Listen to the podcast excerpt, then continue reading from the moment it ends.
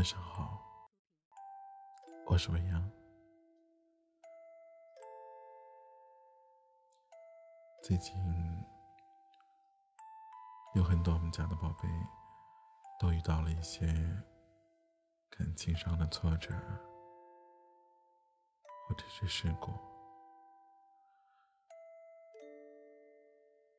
所以未央想给你们讲个故事。或者说，想读一篇情感的文章给你们，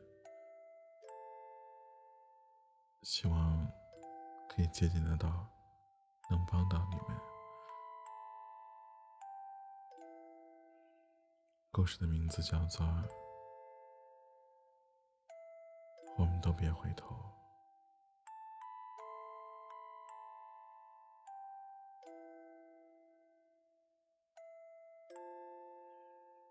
那是在后来的某一刻，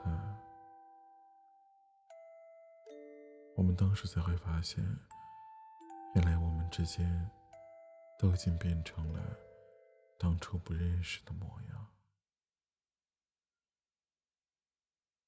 不知道从哪个岔路口开始，你向左，我向右，然后渐行渐远。直到再也回不了头。你知道，我从来都抗拒不了你说的由头，所以这一次，你不用说，我也就不用再回头了。有时候，一段感情的结束，从来都说不出一个对。和错，而是是非非也都无从计较，索性就不要说对不起，就这样没关系吧。你终于可以不用每天跟我说晚安了，也不用因为对方没有回复消息而感到焦虑，也不用拿自己的时间。去迁就对方，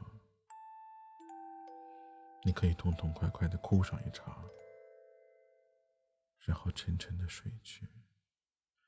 第二天睡到自然醒，也不用忙着开手机看看有没有对方的消息，不要试探着去说一句早安。有的时候，失去。比拥有要踏实多了，而这些人，你不是没有挽留过，是你挽留了也挽留不住，那就算了吧。他注定不是你的贵人，你也只是他的过客罢了。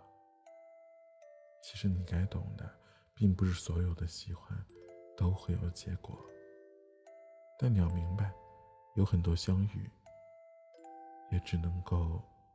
止于相遇，最折磨的无奈是等待，莫过于你知道他不会回来，却还是断不了最后的那一点儿念想。所以啊，既然他都已经是过去式了，你也就不要再想着回头了，因为你们都回不到当初了。你所经历的，好的。坏的都没有办法去删除，你不是他的唯一，他也并非是你的专属，总有一个人会代替你在他身边的位置，嬉笑怒骂，都像你熟悉的那样，也会有一个人提醒他，不要经常熬夜上网，不要某一天抱着手机玩到眼睛酸疼，不要在饿的时候吃一些垃圾食品。不要出门的时候总是挂着耳机听歌不看路，不要忘记出门的时候看天气预报，也不要在冬天还是喝冷的矿泉水，更不要忘记好好照顾自己。只是那个人不会是你了，我知道。你需要用很多的力气，才能够忍住了说“我想你了”。我知道，在每个夜里，你有无数个软弱的时刻。但亲爱的，别去打扰他了，也请你放过自己吧。我们都别再回头了，你们就此一别两宽，各生欢喜。我也愿你再次找到一个听你讲故事的人，好吗？